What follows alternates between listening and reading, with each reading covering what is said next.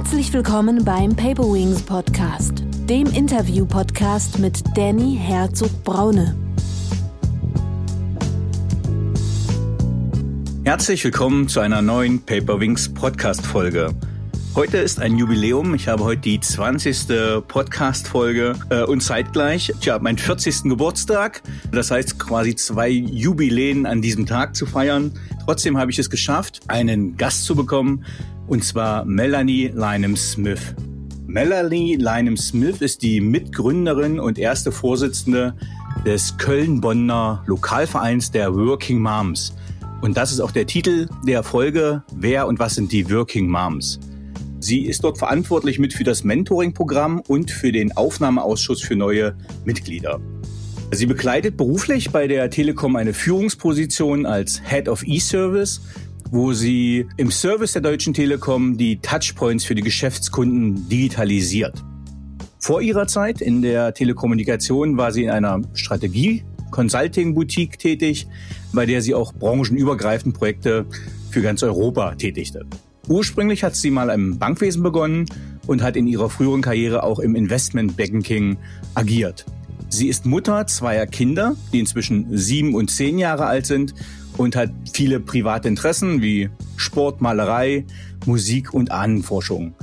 Ich habe sie heute eingeladen als Vertreterin der Working Moms, um diesen Verein einmal vorzustellen, seine Zielsetzungen, für wen ist der sinnvoll, was sind die Positionen der Working Moms und freue mich sehr, Sie hier herzlich begrüßen zu dürfen. Hallo Melanie. Hallo Danny, erstmal herzlichen Dank für die Einladung und es ist mir eine große Ehre, an deinem 40. Geburtstag diesen Podcast äh, aufnehmen zu dürfen. Erst nochmal herzlichen Glückwunsch dazu und ja, ich freue mich sehr, heute hier zu sein. Melanie, würdest du, ich habe ja schon ein paar einleitende Worte gefunden. Ich habe auch deinen LinkedIn-Lebenslauf vor mir, der sehr beeindruckend ist und deswegen freue ich mich auch, dass ich wieder so einen hochkarätigen Gast in meinem Podcast begrüßen darf. Aber würdest du nochmal dich selber mit eigenen Worten kurz vorstellen? Ja, klar, sehr gerne. Ähm, ja, wie äh, bin, bin ich äh, zu dem Menschen geworden, der ich heute bin? Also ich würde sagen, da zählen natürlich sehr, sehr viele Ereignisse und Erlebnisse aus meiner Vergangenheit dazu angefangen ähm, vom Solidaritätsgedanken in der behüteten DDR ähm, über die Einsicht, dass es eigentlich keine reine Wahrheit gibt, ähm, als 89 innerhalb eines einzigen Tages ähm, alles, was vorher falsch war, auf einmal richtig als richtig deklariert wurde und alles, was vorher richtig war, auf einmal falsch. Ähm, und ich muss sagen, da habe ich schon damals eine sehr, sehr äh, wichtige und tiefgreifende Lektion gelernt, nämlich, ähm, dass nur das Wahrheit ist, was zu einem bestimmten Zeitpunkt ähm, die Mehrheit der Menschen glauben. Ja, und außerdem äh, war ich in der Kindheit ähm, sieben Jahre lang Leistungssportlerin. Ähm, Im Osten gab es ja ein sehr recht ausgefeiltes System. Das heißt, die Kinder wurden zum Schulbeginn gemessen und gewogen und abhängig von ihren körperlichen Fähigkeiten dann entweder zum Schwimmen, Leichtathletik oder anderen Sportarten geschickt. Und bei mir war es der Leichtathletiksport, den ich dann auch vom siebten bis zum vierzehnten Lebensjahr ähm, durchgeführt habe. Und ich denke, dass das auch ähm, eine, eine prägende Zeit war. Und eigentlich wollte ich ja anfangs zum Fußball. Ähm, da war auch so ein einschneidendes Erlebnis.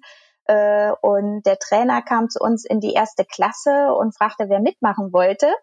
Ähm, da war, damals war ich die erste, die die Hand hob und ähm, ganz davon abgesehen war ich auch noch die schnellste und stärkste in der Klasse. Aber er hat mir dann leider zu verstehen gegeben, dass Mädchen nicht erlaubt waren. Ähm, ich habe dann noch versucht, über meine Klassenleiterin und Hortnerin zu eskalieren, aber da führte kein Weg rein. Ähm, ich konnte nicht im Fußballverein äh, mitmachen und äh, seitdem muss ich gestehen, stehe ich mit Fußball auch etwas auf dem Kriegsfuß. Ja, und nachdem ich dann ähm, zunächst glaubte, ich würde das westliche Ausland zum ersten Mal im Rentenalter betreten dürfen, weil das war damals die Regel, habe ich nach der Wende die Gelegenheit beim Schopfe gepackt und mich eher international aufgestellt. Ähm, das heißt schon in der Schulzeit vier Fremdsprachen gelernt. Ähm, ich war schon immer neugierig und reiselustig ähm, und habe eben äh, auch viel Spaß daran gehabt, diese Sprachen zu lernen. Und nach der Wende ähm, hatten wir als Gastfamilie des Öfteren französische Schüler äh, bei uns zu Hause. Meine Mutter war Deutschlehrerin und die wollten einmal Deutsch lernen und die Hauptstadt kennenlernen. Und mit vielen von ihnen habe ich eben noch lange Brieffreundschaften geführt. So, und nach der Schulzeit, ähm, beziehungsweise noch vor Ende der Schulzeit, bin ich dann ausgezogen, ähm, weil ich also auch schon immer gerne mein eigener Boss war, beziehungsweise ähm, die Dinge selbst äh, angepackt habe und in die Hand genommen habe. Und da ich äh, nach Abschluss des Abiturs einen bezahlten Studiumsplatz in Aussicht hatte, ähm, bin ich dann kurz nach meinem 19. Geburtstag äh, komplett finanziell unabhängig gewesen und habe seitdem auch immer alles allein äh, organisiert und finanziert. Ähm, und das Studium bei der Berliner Bank äh, damals war sicherlich eine wesentliche Heraus äh, Voraussetzung dafür. Ja, und nach dem äh, dreijährigen dualen Studium ähm, bin ich dann doch ins Ausland gegangen, aber nicht als Gap hier, sondern um nochmal einen Master draufzusetzen, ähm, weil wir ja in Deutschland schon sehr fokussiert sind auch auf akademische Abschlüsse und ich damals, ähm, sag ich mal, in weiser Vorausschau mir jetzt auch nicht die Zukunft verbauen wollte, beziehungsweise von vornherein äh, in irgendeiner Form beschränken mit so einem dualen Studiumsabschluss, weshalb ich, wie gesagt, nochmal einen draufgesetzt habe. Tja, und äh, das Auslandsstudium fand, wie gesagt, in drei Ländern und drei Sprachen statt. Ähm, ich hatte mir den sogenannten Madrid Stream an der Business School ausgesucht. Das heißt, es ging nach Oxford, Madrid und Paris. Ähm, und diese Zeit war auf jeden Fall sehr, sehr aufregend, aber auch sehr harte Arbeit. Ähm, man muss sich vorstellen, dass man sämtliche Studieninhalte in einer Fremdsprache erlernen muss. Ähm, ja, und das natürlich nicht ganz ohne. Dennoch muss ich sagen, war es eine ganz, ganz tolle Zeit. Und mein erster langfristiger Job war dann in der Beratungsboutique. Du hast es schon erwähnt. Ähm, der war äh, basierend in, also based in London. Äh, für diese Firma habe ich dann mehrere Projekte in ganz Europa durchgeführt, ähm, bevor ich mit der Firma dann nach Sydney transferiert wurde, beziehungsweise mich dorthin habe transferieren lassen, weil ich einfach gesagt habe, bevor ich jetzt nach ähm, mehreren Auslandsjahren in die Heimat zurückkehre, wollte ich noch ein bisschen Abenteuer mitnehmen nur ist aus diesem einen Jahr äh, sind ganze drei Jahre geworden. Ja, und in Sydney habe ich mich dann neu orientiert und bin dann erstmalig in die Telekommunikation eingestiegen, nämlich dort in die australische Telekom sozusagen ähm, im Bereich Produktstrategie. Und äh, Anfang 2011 sind wir dann quasi mit Kind und Kegel ähm, nach Deutschland zurückgekehrt. Zwischenzeitlich habe ich noch meinen Mann äh, in der Jugendherberge ähm, Neuseeland kennengelernt. Ja, und als wir dann 2012 zurückkamen, ging es für mich äh, ein Jahr später nach der Elternzeit bei der Deutschen Telekom weiter. Und dort im Innovationsbereich. Genau, und seitdem bin ich dort in verschiedenen Rollen unterwegs gewesen, immer mit Fokus auf Innovation, Strategie und Produkten und seit einem knappen Jahr ähm, als Head of E-Service ähm, für den Bereich digitale Touchpoints für die Geschäftskunden zuständig.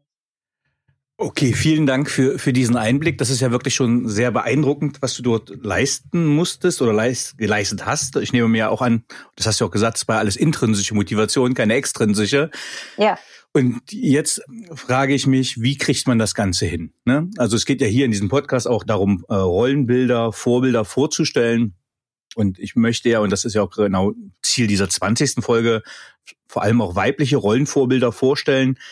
Und wir kommen auch Richtung Hauptthema, nämlich wie balanciert man das? Also wie kriegt man das hin, Familie, Beruf, Selbstverwirklichung zu vereinbaren und unter einen Hut zu kriegen? Hm. Ja, das ist äh, eine sehr gute Frage und ähm, da gibt's, glaube ich, auch kein Patentrezept. Äh, zunächst mal geht's ja darum, ähm, dass man für sich selbst ein nachhaltiges Gleichgewicht findet. Ähm, das fängt ja damit an, dass man die Ansprüche an sich selbst äh, auch nicht zu hoch hängt. Ähm, da muss ich gestehen an der Stelle, dass es für mich ähm, in der Vergangenheit äh, nicht immer so leicht war. Also ich, ich stelle äh, leider sehr hohe Ansprüche an mich, äh, was mich dann häufig äh, in die Situation bringt, äh, dass ich mich dann äh, ja doch überfordere der Tag hat nun mal nur 24 Stunden ähm, und äh, das Wichtigste ist, dass man da seine Zeit vernünftig einteilt. Ähm, deswegen die erste Frage, die ich mir erstmal stelle, ist, äh, was von dem, was ich mir vorgenommen habe, möchte ich unbedingt selbst tun? Und was äh, kann ich vielleicht auch äh, delegieren? Also wo kann ich Unterstützung bekommen? Wo kann ich Hilfe bekommen? Wer kann mir helfen? Also im Arbeitskontext wäre das die Frage nach der Delegierbarkeit der Aufgaben Ähm, Im privaten Kontext sind es eben Dinge wie, kann man sich eine Haushaltshilfe für den Haushalt holen? Äh, ist es vielleicht äh, ein Babysitter, eine Leihoma, die Familie bei der Kinderbetreuung? Ähm, und genau, also wenn man da erstmal einen, einen ganz guten Überblick hat, wer vielleicht alles noch ähm, zur Stelle und äh, zur Unterstützung bereit wäre und stünde, ähm, da hat man schon mal einen guten Startpunkt. Und dann ähm, stelle ich mir die Frage, ob die Dinge, die ich mir vornehme, auch wirklich ähm, gemacht werden müssen. Also sprich, es hilft mir einfach, mich zu fokussieren. Also ein bisschen äh, Must-Dos und äh, Nice-to-Haves ähm, im Sinne von, welche Aufgaben sind notwendige Aufgaben. Und alles, was nicht notwendig ist, bekommt natürlich eine sekundäre Priorität. Ähm, das heißt also du machst eine Eisenhower-Matrix quasi. Richtig, genau. Okay. Wollte ich gerade sagen. Das kommt eben okay. auf die, die be bekannte Matrix, äh, Notwendigkeit beziehungsweise Dringlichkeit ähm, und äh, alles, was, was wichtig ist und äh, notwendig, das wird natürlich zuerst gemacht und dann natürlich immer noch mal im Hinterkopf, was davon ist delegierbar.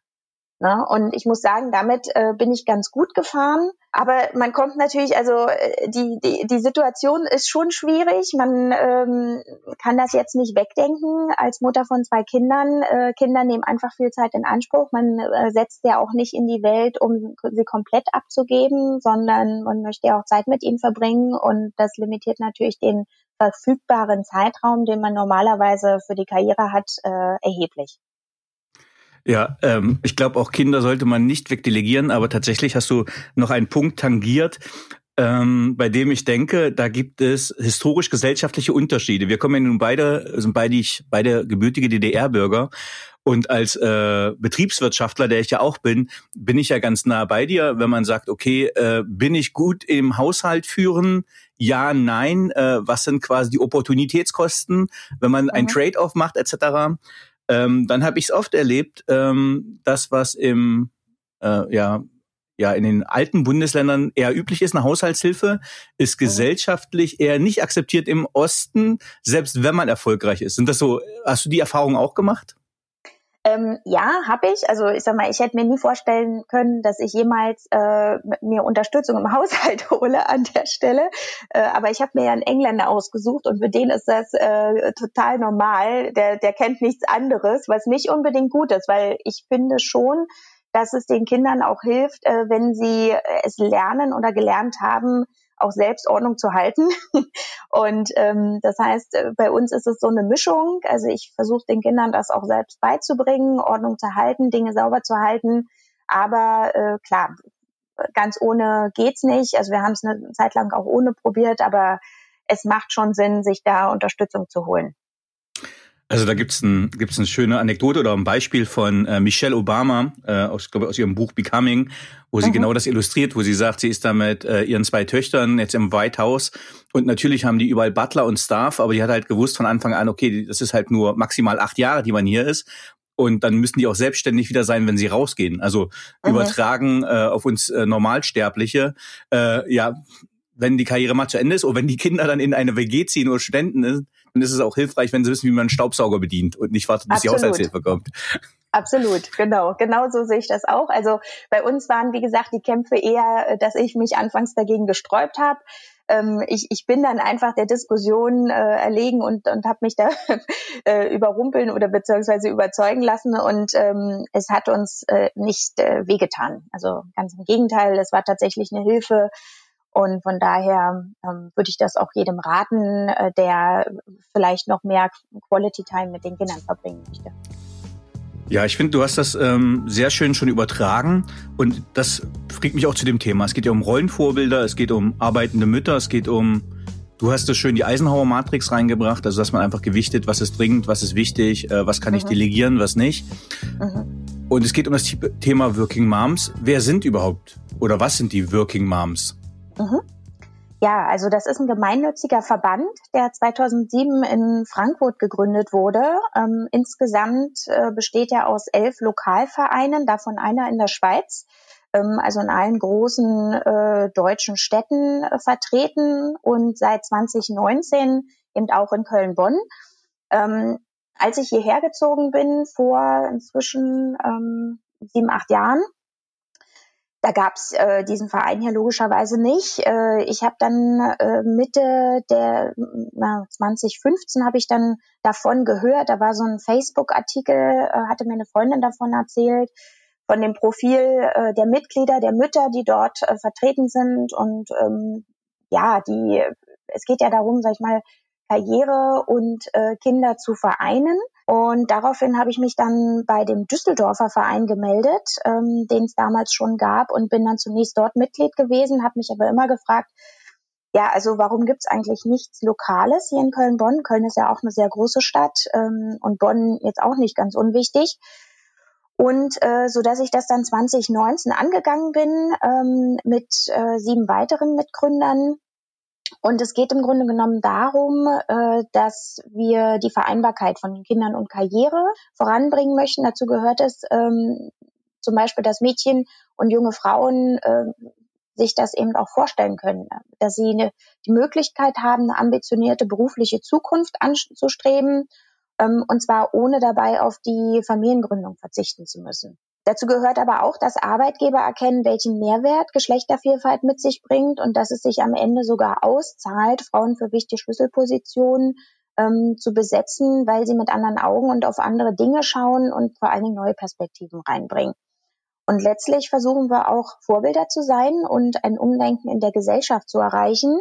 Das heißt also, alte Rollenbilder, die längst überholt sind, äh, noch wirklich nochmal neu zu überdenken, durch Mentoring-Programme, Clubabende ähm, und nicht zuletzt unsere Öffentlichkeitsarbeit äh, machen wir eben auf die Situation aufmerksam und schärfen das Bewusstsein dafür. Und letztendlich ist unser Beitrag ähm, oder, oder versuchen wir einen Beitrag zum Wandel in der Gesellschaft zu leisten. Was würdest du sagen, können Frauen schlechter netzwerken als Männer?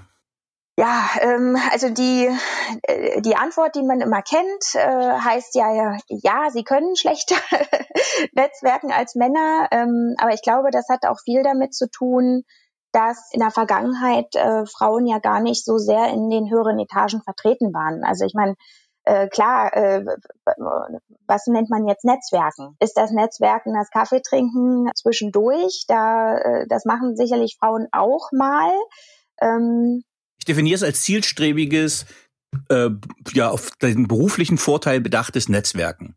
Mhm. Ich sag's mal bewusst. Also schon ein Ziel. Es geht nicht darum, äh, Freundschaften zu pflegen, sondern man sagt, okay, ich schaffe ein Netzwerk, was mich beruflich und auch andere mit Mehrwert weiterbringt. Das würde ich jetzt in dem Kontext als Netzwerken verstehen. Genau. Also wie gesagt, ich, ähm, ich habe festgestellt, Frauen können das durchaus. Ähm, sicherlich äh, haben wir da jetzt äh, ja einen kleinen ähm, wie soll ich sagen, äh, sind wir da nicht ganz so vorne mit dabei, weil wir ja auch noch nicht die ähm, Schlüsselpositionen besetzen, beziehungsweise in der Vergangenheit noch nicht besetzt haben. Ähm, aber ich glaube, dass das Bewusstsein dafür äh, inzwischen ähm, geschärft wurde und ähm, dass auch Frauen äh, sich immer mehr und immer besser vernetzen. Glaubst du, dass Frauen solidarischer untereinander sein können als Männer? Also meinst du, es gibt dem Umgang untereinander. Also ich habe persönliche Erfahrungen, wie erfolgreiche Frauen miteinander mhm. umgehen und wie Männer miteinander umgehen. Ich habe dort Unterschiede mhm. festgestellt. Hast du welche festgestellt und wie würdest du die beschreiben? Mhm.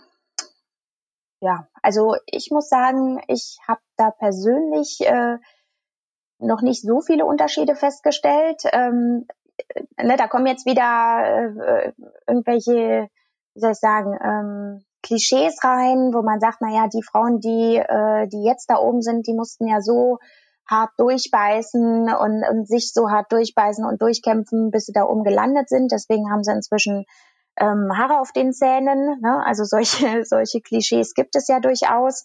Ähm, und ich glaube, dass es für die Frauen, die es bis jetzt geschafft haben, auch ein ähm, harter und steiniger Weg war. Insofern kann man ihnen, es ihnen kaum verdenken, dass sie vielleicht ähm, auch nicht so freundschaftlich und solidarisch äh, sind, wie man, wie man es sich wünschen würde. Auf der anderen Seite glaube ich, dass auch das sich inzwischen aufweicht, ähm, eben weil man drüber spricht. Also mhm. erstens mal äh, weicht äh, die gläserne Decke auf. Ähm, sie ist natürlich immer noch da, aber sie weicht äh, langsam auf, taut auf. Und ähm, es ist ich, ich habe einfach das Gefühl, ähm, dadurch, dass es so viel in der Diskussion ist, so viel in der ähm, in, ja besprochen wird. Und man sieht es ja, sag ich mal, 2020 oder 2019 war ja schon das Jahr, ähm, wo das Thema Frauenbewegung und äh, Frauen auch in, in die Politik ähm, sehr viel diskutiert wurde.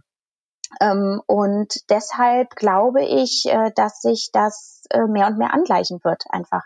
Sicherlich sind Frauen und Männer unterschiedlich, aber ich glaube nicht, ähm, dass eine Frau ein schlechterer Chef sein muss, sondern äh, wenn die äh, wenn die Wege geebnet sind und man wirklich ähm, die Möglichkeit hat, als Frau genauso einfach, sag ich mal, an die Spitze zu gelangen wie äh, als Mann, dann glaube ich, wird man das Resultat, ähm, also wird man da auch keine großen Unterschiede mehr feststellen in der Art und Weise des Chefseins. Ich habe gerade, hab ähm, also ich glaube auch auf keinen Fall, dass Frauen schlechtere Chefs sein können. Ähm, ich habe nur die Erfahrung gemacht, dass sie es oft sich selber nicht zutrauen. Also ich habe jetzt, ich habe es jetzt Gott sei Dank geschafft, dass ich die Hälfte meiner Klientin sind Klientinnen, das heißt, ich habe jetzt zur Hälfte weibliche Führungskräfte, die man coach, die ich coachen darf. Ähm, mhm. Und die sind manchmal nicht ganz, äh, also der Mann äh, strebt vielleicht eine Etage zu weit hinaus, die Frau eher eine Etage zu tief vom Potenzial ja, okay. her. Ist so meine mhm. Erfahrung. Ähm, genau, ja, dem, dem kann ich, äh, also das kann ich auch nur aus eigener Erfahrung bestätigen. Ne? Also das, das hat ja auch so ein bisschen damit zu tun, welchen Anspruch man an sich hat. Und wenn man eben den Anspruch hat, äh, von zehn ähm, Merkmalen muss man alle zehn erfüllt haben, bevor man da überhaupt äh, für in Erwägung gez äh, gezogen wird für die Rolle, ähm, was eben bei Frauen häufiger der Fall ist, einfach als bei Männern, dann, ähm, dann beschränkt man natürlich sein Potenzial. Bei Männern ist es so, äh, wenn fünf bis sieben von den Merkmalen erfüllt sind, äh, dann denken sie, sie sind schon der, der Renner für die Position. Ne? Dann passt schon alles. Ähm, und bei Frauen, wir, wir stellen uns halt äh, noch viel zu sehr unter den Scheffel. Aber gut, das, das ist jetzt auch nichts Neues. Also jedenfalls für mich nicht, ne? weil äh, solche Themen bewegen mich natürlich tagtäglich. Von daher, ähm, ich will jetzt auch nicht nur wieder die Klischees wiederholen, aber äh, an der Sache ist tatsächlich was dran. Ne? Dann kann man sich ja, kann, kann man mal in sich selbst hineinhören und überlegen, wie man äh, mit sich selbst da ähm, ins Gericht geht. Nein, ich baue das aus, weil ich das ja tatsächlich eher so als Botschaft hier auch platzieren will. Äh, jetzt äh, mhm. habe ich dich ja genau als Rollenvorbild auch hier im Podcast und du hast deine Erfahrungen gemacht, aber es geht mir darum auch zu sagen, weil ich das halt oft erlebe, so wie du sagst, also man hat ein Stellenangebot, da stehen zehn Positionen drauf, das müssen sie mitbringen. Äh, ich überspitze jetzt mal, ich sehe da fünf drauf und denke, Mensch, das passt, also bin ich Bombe, ich will dahin. Äh, eine mhm. Frau sagt, oh, ich habe sieben davon, ach nee, das reicht ja nicht. Äh, und das ist genau. schon der Aufruf, dass man sagt, okay, traut euch ein bisschen was zu, bewerbt euch, ähm, denn der Übermut der Männer äh, führt dann dazu, dass sie die Stelle kriegen, weil ihr euch nicht bewerbt im, im, im direkten Vergleich. Es mag wie ein ja. Klischee klingen, aber äh, als Botschaft werde ich das auch schon nochmal hier platzieren, weil es der Unterschied ist, der dann dazu gereichen kann, dass Männer diese Position kriegen, weil sie sich einfach drauf bewerben und Frauen nicht. Ja, absolut. Eine, eine andere spannende Geschichte ist, ähm, was ich gerade gelesen hat, diese Selbstverständlichkeit zum Beispiel, dass Frauen in der Politik jetzt so an vorderster Stelle waren. Also wenn man jetzt die CDU-Parteivorsitzende mit Annegret Kramp-Karrenbauer nimmt, mit ja. der Bundeskanzlerin Angela Merkel, ähm, dass dieser Bundestag, wie er jetzt zusammengesetzt ist, zum Beispiel weniger Frauen hat als der davor.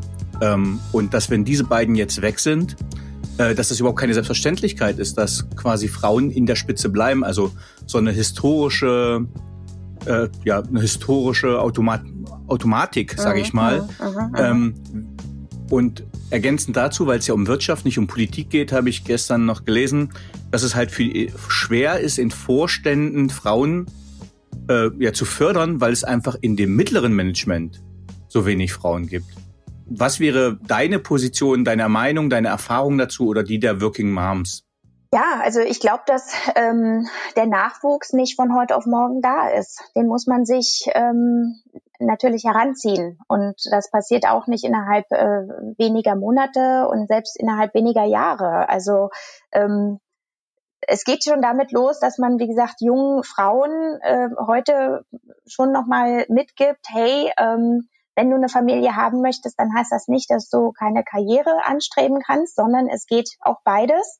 Ähm, und wenn man dann äh, die, das ganze Potenzial auch der, äh, der weiblichen Seite, sag ich mal, mit, mit reinrechnet äh, in die Bevölkerung und in ähm, ja in die arbeitende Bevölkerung, dann äh, glaube ich, hat man da ähm, auf jeden Fall ja weitere sehr sehr gute Kandidaten, aber man muss sie auch fördern. Man muss sie fördern und man muss sie auch aktiv befördern, es gibt auch so ein schönes ähm, Sprichwort: Frauen äh, werden äh, gefördert, Männer werden befördert. Ähm, und genau das ist ja der Punkt. Also wenn sich die Frau vielleicht von sich aus ähm, nicht traut, dann vielleicht sie absichtlich auch mal ins kalte Wasser schubsen, äh, weil sie wird wahrscheinlich schwimmen. Ne? Und äh, dann auch äh, absichtlich mal in eine Führungsposition heben, äh, weil sie wird es wahrscheinlich sehr gut meistern. Ja, sehr schöner Aufruf. Du hast ja am Anfang gesagt, dass du in dem Aufnahmeausschuss bist oder ich habe es vorgestellt. Ähm, mhm. Was sind denn die Kriterien, um bei den Working Moms aufgenommen zu werden? Ja, also einmal, ähm, sag ich mal, haben wir ja das Profil, dass wir ähm, ambitionierte berufliche Ziele haben. Und äh, natürlich als Mom müssen wir auch Mütter sein. Also dazu gehört mindestens ein Kind zu haben. Äh, und äh, genau, die Kombination, die stellt es eigentlich auch schon dar. Dann gibt es Diskussionen, was heißt denn jetzt äh, Vollzeit, Vollzeit nah? Ähm, wir orientieren uns da an der Wochenarbeitszeit von äh, circa 30 Stunden, ähm, dass wir sagen, na ja, jemand, der 20 Stunden in der Woche ähm, zu erledigen hat äh, im beruflichen Kontext versus 40 und aufwärts, ähm, das ist halt nochmal ein anderes äh, Leben und deswegen ähm, ja haben wir uns da auch auf so eine auf solch einen Richtwert geeinigt. Ähm, was für uns noch ganz wichtig ist im Lokalverein, ist auch die ähm, Diversität. Also sprich, dass wir jetzt nicht ähm, nur äh, Anwälte haben, sondern mhm. eine bunte Mischung. Ähm, und da sind wir in Köln-Bonn sehr, sehr gut aufgestellt. Also wir haben sowohl ähm, Unternehmerinnen, wir haben äh, jemand aus der Bundeswehr, wir haben eine äh, Modedesignerin, äh, wir haben aber auch äh, Personen aus, aus Großkonzernen, wir haben Anwälte dabei. Also wir haben wirklich eine ganz, ganz breite Mischung und das ist auch ähm, also die Vielfalt, die spricht da für sich. Und genau darum geht's, dass man eben nicht nur in seinem eigenen äh, Industrieumfeld unterwegs ist, sondern auch mal über den Tellerrand hinausschaut und von den anderen lernt, mal überlegt, wie gehen die zum Beispiel mit dem Thema Digitalisierung um? Ähm, was, was sind äh, die Themen äh, in, in der Mode, auch nachhaltige Mode? Ähm, was passiert bei der Bundeswehr? Also all die äh, Dinge, zu denen man ja sonst gar keinen Zugang hätte. Ähm, kannst du da schon äh, ja einen Einblick geben. Also tatsächlich, ich bin ja über ein, zwei ehemalige Bundeswehrkameradinnen überhaupt auf, auf diesen Verein gestoßen, also Frauen, die mhm. ich sehr respektiere und schätze, ähm, mhm. wo ich gesehen habe, okay, Working Moms, habe das ein bisschen verfolgt, bin dann halt nachgegangen, habe gesehen, oh, jui, jui, jui, das sind ja wirklich äh, absolute Hochkaräter in dem Verband und in dem Verein drinnen. Ähm, mhm. und jetzt hast du ja die ja, Heterogenität schon beschrieben. Hm, was würdest du sagen, wo ist es leichter, wo ist es schwieriger, wo gibt's äh, mehr Fortschritte, wo gibt's das nicht? Ähm, ja, das würde mich mal interessieren. Ähm, in Bezug auf die Vereinbarkeit von Familie. Und genau, genau. Also wo ist auch das Selbstverständnis vielleicht schon? Da gibt's Branchen, ähm, wo man sagt, äh, hm, da nicht, da ja. Also äh, ich glaube, grundsätzlich kann man sagen, dass äh, in so gut wie allen Branchen, also mir fällt jetzt so auf Anhieb keine ein, wo es, wo sich noch gar nichts getan hat. Aber in so gut wie allen Branchen äh, kann man äh, da einen Trend ähm, auf jeden Fall erkennen. Ähm, ich kann jetzt mal aus äh, Blick der Telekom sprechen. Ähm, die Telekom ist ja äh, aus meiner Sicht ein sehr familienfreundliches Unternehmen und bietet auch viele verschiedene Modelle an, angefangen von Teilzeit, ähm, über äh, Blockarbeitszeit, also dass man sich zum Beispiel ähm, 20 Prozent weniger auszahlen lässt und dafür äh, dann mehrere, also ein, zwei Wochen am Stück ähm, entsprechend äh, mehr Urlaub machen kann. Ähm, und äh, ja, insofern gibt's auf jeden Fall viel, ja, viele verschiedene Angebote und auch in der Bundeswehr habe ich äh, jetzt gehört, gibt es zum Beispiel Telearbeitsplätze, ähm, was was ganz Neues war, äh, was auch ähm, natürlich erst damit begonnen oder überhaupt in Erwägung gezogen wurde, nachdem auch die Frauen in diese Positionen kamen oder überhaupt bei der Tele äh, bei, bei der Bundeswehr ja arbeiten durften. Das ist ja auch noch nicht so lange her. Ja, ja. Ähm, vielen Dank für den Einblick. Was würdest du sagen, oder wie, welches Fazit würdest du vom letzten Jahr ziehen? Also wir haben jetzt gerade äh, Januar 2021, äh, wir haben jetzt gerade so ein bisschen den Ausblick, dass der Lockdown irgendwann zu Ende ist und dass äh, Deutschland durchgeimpft wird, dass wir aus diesem Corona-Lockdown-Szenario rauskommen. Aber mhm. was würdest du sagen, wie hatte sich die Rolle der Frau im letzten Jahr gesellschaftlich in Deutschland entwickelt aufgrund der Bedingungen? Ja, also ähm, ich vermute, wenn ich jetzt mal überlege, also zum Ende springe, ähm, dass es für die Frauen in Summe wahrscheinlich kein so ein gutes Jahr war. Ähm, jetzt äh, in Bezug auf die Working Moms äh, muss man sagen, dass die meisten ja in Führungspositionen äh, sind und damit natürlich auch nochmal eine Doppelbelastung hatten. Einerseits aus dem Homeoffice heraus äh, virtuell das Team zu führen ähm, Guidance zu geben, Unterstützung zu geben und das, obwohl ja das Homeoffice eigentlich gar kein echtes Homeoffice war, ähm, sondern äh, sich mehr äh, zum Kinderbetreuungszentrum ähm, entwickelt hat. Und ich meine, man muss sich halt vorstellen, äh, wie konzentriert man arbeiten kann, wenn man nebenbei ähm, ja Kinder unterschiedlichen Alters äh, betreuen muss, äh, sei es ähm, mit irgendwelchen Spielereien oder äh, schulisch. Äh, das im Grunde genommen geht das nicht. Äh, zudem kommen dann noch die drei Mahlzeiten am Tag. Es funktioniert halt nicht. Ähm, und das war auf jeden Fall eine Doppelbelastung. Deswegen ähm, ist dann die Frage, äh, wenn das jetzt zum größten Teil an den Frauen hängen geblieben ist, was vermutlich häufig der Fall war und äh, was ich mitbekommen habe, dass ähm, einige meiner Kollegen trotzdem noch ins Büro gegangen sind, äh, was bei uns möglich ist, ähm, weil es zu Hause äh, ja äh, zu großen Störfaktor gab.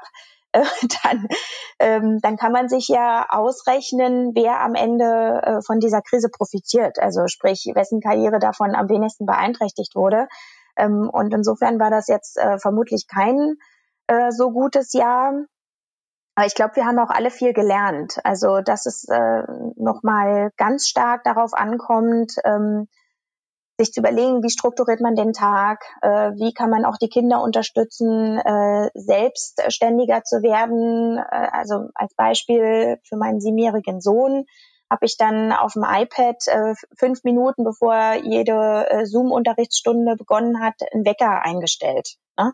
Und mhm. das natürlich äh, individuell für jeden Tag äh, und dann äh, jede Woche als, ähm, als immer wiederkehrender Wecker und äh, das hat funktioniert. Na, so konnte ich halt meine Telcos dann von zu Hause führen und wurde nicht ständig unterbrochen. Und er ähm, hat sich als Siebenjähriger da wirklich äh, ganz toll gemacht. Aber das sind halt äh, so Dinge, da muss man ja auch erstmal reinwachsen. Aber das wäre jetzt ja eine, eine spannende Hypothese. Also ähm, ich teile die Einschätzung und sehe das genauso. Ähm, aber jetzt mal für das Jahr 2021. Also wir sagen, ähm, Schule funktioniert wieder. Äh, mhm. Also die Kinder gehen auch wieder in Schule, wir sind durchgeimpft.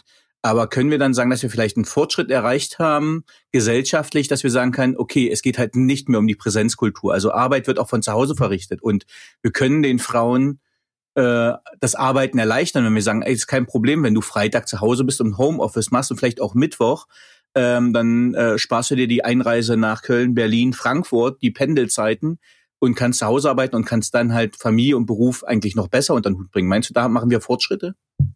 Das glaube ich auf jeden Fall. Also ähm, ich glaube, das haben wir jetzt auch gesehen, dass wir ja durch den Druck, digitaler werden zu müssen, ähm, auch auf einmal Mittel und Wege gefunden haben. Ähm, und ich kann jetzt nur von den Absatzzahlen sprechen äh, bei unseren Geschäftskunden Anfang des Jahres beim ersten Lockdown.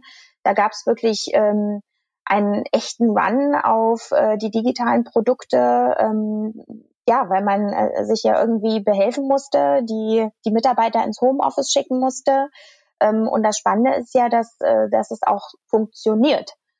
Es macht sicherlich nicht für jeden Job und jede Branche Sinn, aber es gibt eben wirklich viele, viele Bereiche, wo es Sinn macht. Ähm, und wenn das dann ein echtes Homeoffice ist und man mhm. äh, genauso ungestört von zu Hause arbeiten kann wie im Büro, dann glaube ich, ähm, kann man da unheimlich äh, ja, Effizienzen rausholen, einmal für die Firma, aber auch äh, für sich selbst Zeit gewinnen und Dinge wahrscheinlich noch flexibler erledigen können. Okay. Vielen, vielen lieben Dank. Wir haben jetzt mal das Thema Working Moms beleuchtet, äh, ja, das Selbstverständnis der Working Moms, äh, wie lief das Jahr 2020, 2021? Jetzt hätte ich noch ein paar persönliche Fragen. Und zwar, mhm. welche Fähigkeit bzw. Fertigkeit möchtest du gerne haben, die du noch nicht hast? Ähm, ja, äh, also im privaten Kontext äh, möchte ich gern wieder anfangen, Klavier zu spielen ähm, und meine künstlerischen Fähigkeiten im Öl- und äh, Aquarellmalen ausbauen. Ähm, und im beruflichen Kontext sind es auf jeden Fall die IT-Skills, ähm, die ich gern vertiefen möchte. Das heißt, ich möchte Code verstehen, ähm, Programmiersprache verstehen, äh, um einfach mal bei den Techies auch mitreden zu können ähm, und dann durch vernetztes Denken, neue Perspektiven, kreative Ideen reinzubringen, ähm, die die Techies gegebenenfalls so nicht auf dem Schirm haben. Ähm, und grundsätzlich muss ich sagen, habe ich äh, Leben auch schon, äh, Lernen auch schon immer als ähm, wichtigen Bestandteil meines Lebens gesehen. Ähm, und für mich ist wichtig, dass das, was ich lerne, auch äh, eine praktische Anwendung findet. Also nicht nur irgendwas Theoretisches, ein Buch gelesen und dann das niemals irgendwo angewendet, sondern ich bin so ein, so ein Praktiker, äh, was das angeht. Und ich möchte gern, dass das, was ich lerne, auch ähm, irgendeinen Nutzen hat. Das ist eine gute Überleitung für die nächste Frage. Wenn du jetzt zum Beispiel Programmiersprachen lernen möchtest oder Programmieren lernen willst, also wie bildest du dich weiter? Welche Formen äh, der Weiterbildung nimmst du wahr? Ah, ja, da gibt's ja inzwischen so viele Möglichkeiten und ich muss sagen, ähm, bei der Telekom werden wir damit auch überhäuft. Also da gibt's ein ganz, ganz breites Angebot, ähm, sei es durch äh, komplette Umschulungen zum äh, Programmierer oder auch äh, Online-Lernplattformen wie Percipio, wo auch zum Beispiel Coursera-Lernprogramme angeboten werden ähm, oder Coaching-Sessions, das was du ähm, machst. Und deswegen habe ich mir aus diesem äh, doch sehr reichhaltigen Angebot einen Mix rausgesucht aus Führungskräfteentwicklungsprogrammen, Coaching-Seminaren und fachspezifischen Trainings. Und ich muss sagen, der Kurs, der die beste Grundlage für äh, sämtliche fortfolgende Kurse gegeben hat, äh, hieß Learning How to Learn. Mhm. Der war von ähm, Dr. Barbara Oakley äh, von der auf der Coursera-Plattform und dieser Kurs ist wirklich äh, relevant für alle die, die ihr Gedächtnis trainieren wollen, um ähm, Inhalte, Lerninhalte besser zu verinnerlichen. Ähm, ich, äh, als ich den durchlaufen habe, habe ich mir wirklich gewünscht, dass ich das äh, schon während meiner Schullaufbahn äh, gelernt hätte, weil ich mir wahrscheinlich viele Stunden mühsamen Einprägens äh, hätte ersparen können äh, mit diesen mit diesen Lernmethoden. Äh, das finde ich einen ganz wichtigen Punkt. Äh, also das ist auch so ein Defizit im Bildungssystem, wie ich es empfinde. Ich habe auch erst am Ende meines ersten Studiums äh, gelernt, äh, wie ich lerne, also über Mindmaps, über mhm. visuelle Geschichten, über Strukturieren. Äh, Im zweiten Studium habe ich es dann quasi perfektioniert und ausgebaut. Aber ähm, hätte ich das, glaube ich, in der ersten, zweiten, dritten, vierten Klasse schon gelernt, wie man äh, ja mit ganz alten Techniken, wie zum Beispiel Loki-Methode, äh, die schon vor 2000 Jahren äh, Priester genutzt haben. Äh, das mhm. kommt meiner Meinung nach in der Bildung zu kurz. Also äh, viel, vielen Dank für diesen guten Tipp, den ich auch nur äh, herzlich weitergeben kann. Äh, wie lernt man äh, effizient und gut und mit welchen Techniken? Ganz wichtiges Thema, um dann auch trockenere Inhalte wie äh, wenn du Python oder also Programmiersprachen lernen willst, ja, wie ja. schaue ich mir logische, baue ich mir logische Brücken? Mhm. Ähm, und jetzt hast du schon ein, ein, ein Format gesagt und es würde mich interessieren, was ist quasi dein Lieblingspodcast oder Lieblingsbuch? Wenn du sowas ähm, hast. Äh, ja, Lieblingspodcast ähm, hat auch mit Lernen zu tun. Ähm, da fällt mir ein äh, der Podcast vom SWR, ähm, der heißt Tausend Antworten. Äh, und meine Kinder sind ja inzwischen in dem Alter, die stellen mir äh, sehr, sehr viele Fragen äh, und äh, sozusagen Löcher in den Bauch. Und da weiß ich auch nicht immer die Antworten. Und das sind eben ähm, Antworten auf Fragen, äh, ja, die, äh, die man sonst nicht unbedingt bekommt im täglichen Leben. Von daher finde ich den ganz prima. Ähm, ja, hier auch noch eine Empfehlung für die Eltern, die noch im Homeschooling sind. Eine Serie, die ich für meine Kinder entdeckt habe, äh, vom Bayerischen Rundfunk. Die heißt Checker, also von To Check, Checker Tobi oder Checker Julian oder ja. Checker Chan. Das sind drei unterschiedliche Serien. Immer so 25 Minuten, wo unterschiedliche Themen wie wie funktioniert der Körper, wie funktioniert Umweltschutz etc. thematisiert wird. Äh, also auch das meine Empfehlung, weil ich gehe auch jedes Mal klüger aus diesen äh, ja, Sendungen ja. heraus. Gibt's bei YouTube. Also einfach da mal vom öffentlich-rechtlichen eine sehr gute Produktion mit Mehrwert für die Familie. Ähm, mhm. Was ist dein Lieblingsbuch?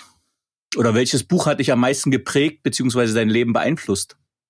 Ja, ähm, Gut, also ich äh, habe da ehrlich gesagt, äh, Lieblingsbuch äh, wäre was ganz anderes als als was mich geprägt hat. ähm, Lieblingsbuch. Gerne beide äh, beantworten. Okay, war nämlich Schatten Schatten äh, des Windes von Carlos Ruiz Zafón, ähm, der leider letztes Jahr an Krebs verstorben ist. Ähm, das hatte ich mir damals in London gekauft, als ich dort gewohnt habe da deshalb auch zuerst auf Englisch gelesen, aber ich, äh, es hat mich einfach so fasziniert, ähm, dass ich es mir dann auch noch auf Spanisch besorgt und gelesen hatte. Ja, und ähm, ich kann mich im Einzelnen gar nicht mehr an den Plot erinnern, aber was mich äh, daran so fasziniert hat, war dieses Mystische und Geheimnisvolle, das die Geschichte verkörpert hat und ähm, das hat mich einfach äh, komplett gefesselt. Äh, es hat mich so ein bisschen an meine Kindheit erinnert, wenn wir abends durch die dunklen äh, Straßen und Gassen im alten Berlin nach Hause gelaufen sind. Ähm, da habe ich mir mal die Frage gestellt, äh, wie sah es denn hier vor 100 Jahren aus? Und äh, das ist so ein ganz komisches Gefühl. äh, es fühlte sich halt an, als wenn die, die Stadt eine Seele hatte. Sprich, durch die vielen Seelen, die vorher dort gelebt haben, erzählt die Stadt eine Geschichte. Und mhm. als Kind hat man ja solche Wahrnehmungen manchmal noch, noch wesentlich mehr als als Erwachsener. Aber ich liebe es auch einfach so durch Städte, durch Großstädte zu laufen, durch Madrid, Paris, London. Am besten abends, wenn es dunkel ist und dann möglichst leere Straßen. Das finde ich ganz toll. Ja, und das andere, was mich am meisten geprägt hat, ähm, da äh, ja, fand ich jetzt gar nicht so leicht, äh, das richtig zu beantworten. Ähm, ich würde mal sagen, es war das Buch äh, The Secret von Rhonda ähm, Byrne. Und äh, das hatte ich mir auch äh, in meinem früheren Jetlag-Leben an irgendeinem Flughafen gekauft. Äh, und es ging im Grunde darum, dass die Gedanken Berge versetzen können. Ähm, sprich, das, was du dir denkst und vorstellst, wird auch eintreten. Ähm, was bedeutet, äh, dass es sehr, sehr wichtig ist, positiv zu denken. Ähm, und die Idee an sich war mir natürlich nicht neu, ganz im Gegenteil. Ähm, ich hatte habe das für mich schon äh, lange als Wahrheit ähm, auch so empfunden, dass wenn ich mir was vorgenommen habe, äh, ich wirklich äh, dran geblieben bin, äh, nicht äh, aufgegeben habe, habe ich es auch erreicht. Ähm, aber dass es jemand nochmal so deutlich, klar und deutlich ausspricht, äh, beziehungsweise aufschreibt, ähm, das war für mich neu. Ja, und äh, ich, ich, äh, dieser Kerngedanke, der hat mich seitdem dann nie wieder losgelassen. Ähm, und die Wahrnehmung eines jeden spielt sich halt allein in seinem Kopf ab äh, und wird halt genährt von dem, äh, mit dem man sich selbst umgibt. Ne? Und viele Eltern stellen ja dann in der Erziehung ihrer Kinder fest, ähm, dass sie auf einmal wieder die ganzen alten Sprüche, die sie früher selber ähm, erzählt bekommen haben, äh, vor Augen haben, wie sei stark, Augen zu und durch, Indianer kennen keinen Schmerz und all die Sprüche. Ne? Ähm, ja, und ich meine, das sind halt Dinge, die uns ja immer mit bewegen. Ähm, und deshalb hat dieses Buch eben mein äh, Leben so beeinflusst, ähm, weil es unheimlich wichtig ist, ähm, sich bei allem Ehrgeiz und Anspruch an sich selbst äh, eben nicht ständig unter den Scheffel zu stellen, sich Auszeiten zu gönnen ähm, und äh, einfach auch mal Zeit für Erholung zu nehmen. Sehr schön. Ähm, wer waren die drei Menschen, die den größten Einfluss auf deine berufliche Entwicklung hatten? Oh, da gab's äh, sicherlich einige Weichensteller in meiner Vergangenheit. Ähm, doch wenn ich mich jetzt mal auf drei beschränke, dann wäre jetzt so nennen Alexis Renard, ähm, mein Mann und Frau Dr. Monger. Ähm, Alexis Renard war damals Vice President bei Goldman Sachs in London und hatte dafür gesorgt, dass ich nach einem Interview mit ihm äh, für ein zweiwöchiges Osterprogramm ein weiteres Gespräch ganz ähm, spontan mit dem äh, damaligen Managing Director für ein dreimonatiges Praktikum führen durfte. Und äh, wieder erwarten verliefen beide Interviews ähm, so erfolgreich, äh, dass ich am Ende beide An Angebote erhielt. Ähm, und das Spannende daran war, dass ich, dass mir damals noch gar nicht klar war, welche Chancen ähm, mir eine namhafte Investmentbank im Lebenslauf später eröffnen würden. Dann mein Mann, äh, weil er ein ungeheures Talent hat, äh, Menschen zu coachen. Ähm, ich erinnere mich an eine Situation, kurz ähm, nachdem wir uns kennengelernt hatten, wo ich bei einem Beratungsprojekt ähm, ganze 20 Stunden Arbeit äh, pro Tag äh, inklusive Wochenende ähm, geleistet habe, äh, was mich tatsächlich an den Rand meiner Kapazitäten gedrängt hat Ähm, und in meiner gewohnten Art hätte ich es wie immer gemacht, Augen zu und durch. Ähm, ne? Nur ich wäre vermutlich irgendwann zusammengebrochen. Und er war derjenige, der mir ähm, empfahl, mich an meinen damaligen Manager zu wenden und aktiv um Unterstützung zu bitten, ähm, was ich dann auch tat. Und es hat nicht nur mir persönlich äh, sehr geholfen, sondern auch dem Projekt, ähm, sag ich mal, äh, verholfen, ein exzellentes Erle äh, Erlebnis, ähm, Ergebnis abzuliefern. Und die Einsicht, dass es wirklich okay ist, um Hilfe und Unterstützung zu bitten, das war für mich wie eine Offenbarung. Also es gab es vorher nicht. Ne? Und mhm. abschließend würde ich dann noch, ja. Ja, vor allem, weil es manchmal, Entschuldigung, weil es manchmal einfach ein Blind Spot ist für den Vorgesetzten. Also auch mal, um das mhm. kurz zu spiegeln für die Zuhörerinnen. Ähm, manchmal sehen ja Vorgesetzte es nicht. Es geht ja nicht, dass man einfach so einen hohen Erwartungsdruck hat, dass man erwartet als Vorgesetzter, du musst 20 Stunden liefern, sondern dass man einfach das gar nicht sieht.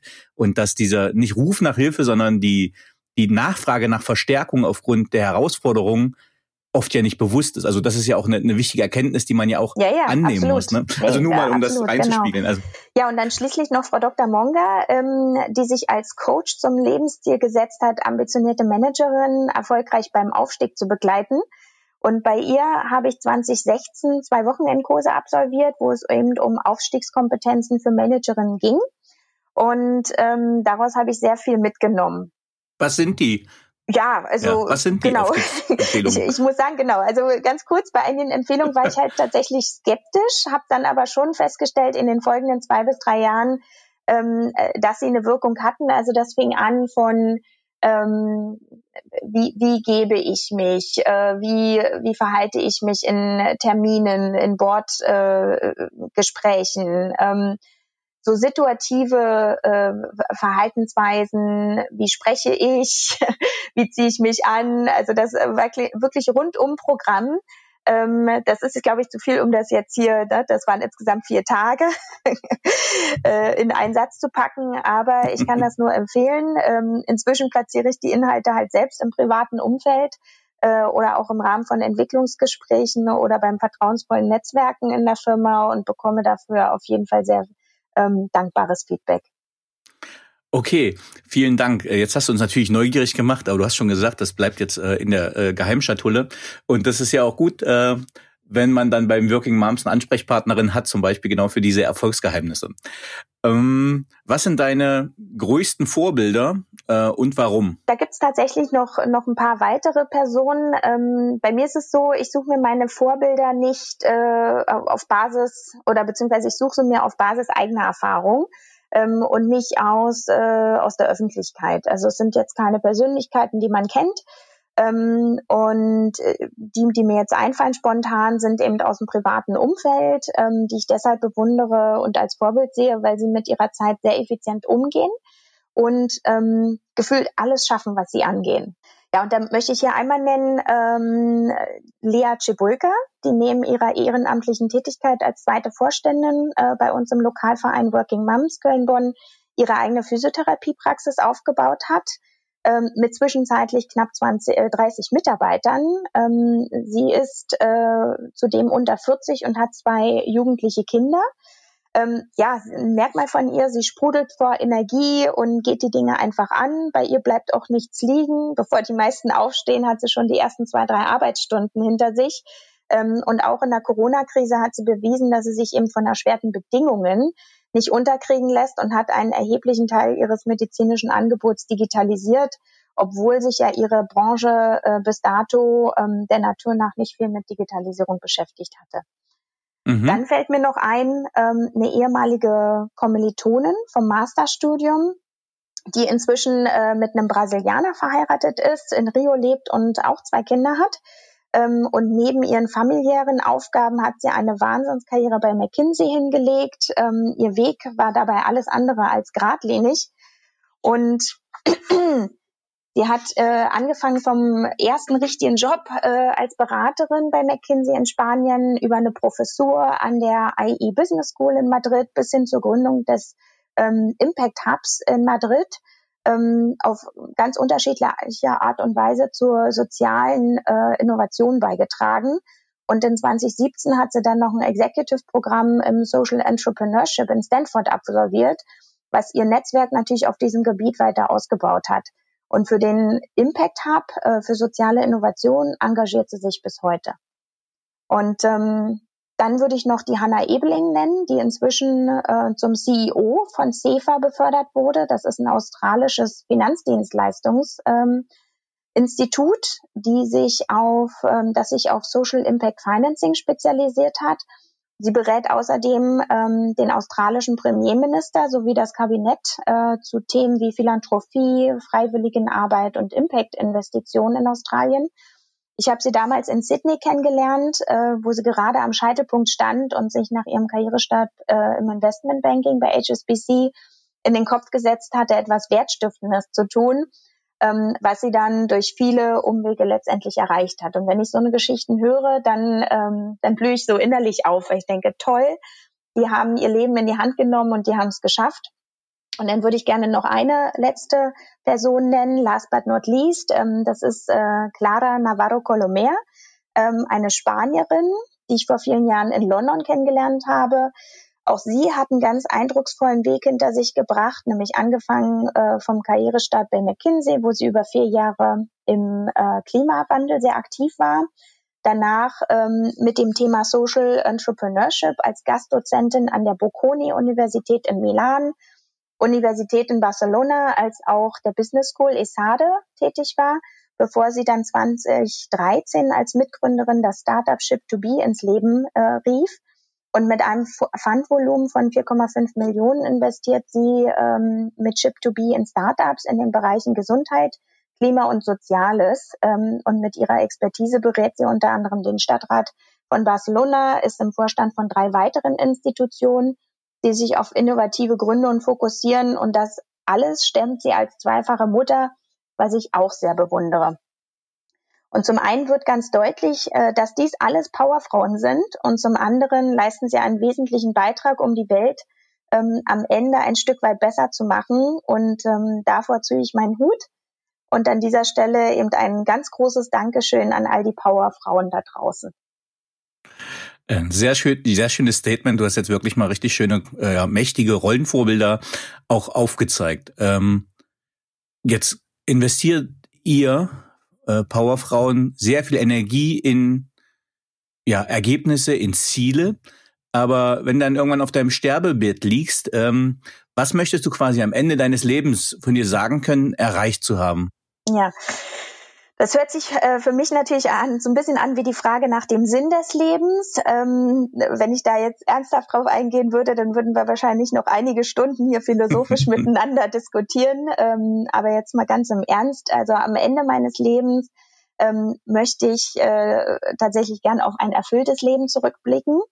Ähm, und zwar erfüllt, äh, weil ich es bei bester Gesundheit äh, erleben durfte erfüllt, weil ich es im Kreise meiner Lieben erleben durfte und erfüllt, äh, weil mein Dasein die Welt äh, in meinem Mikrokosmos ein Stück weit besser gemacht hat.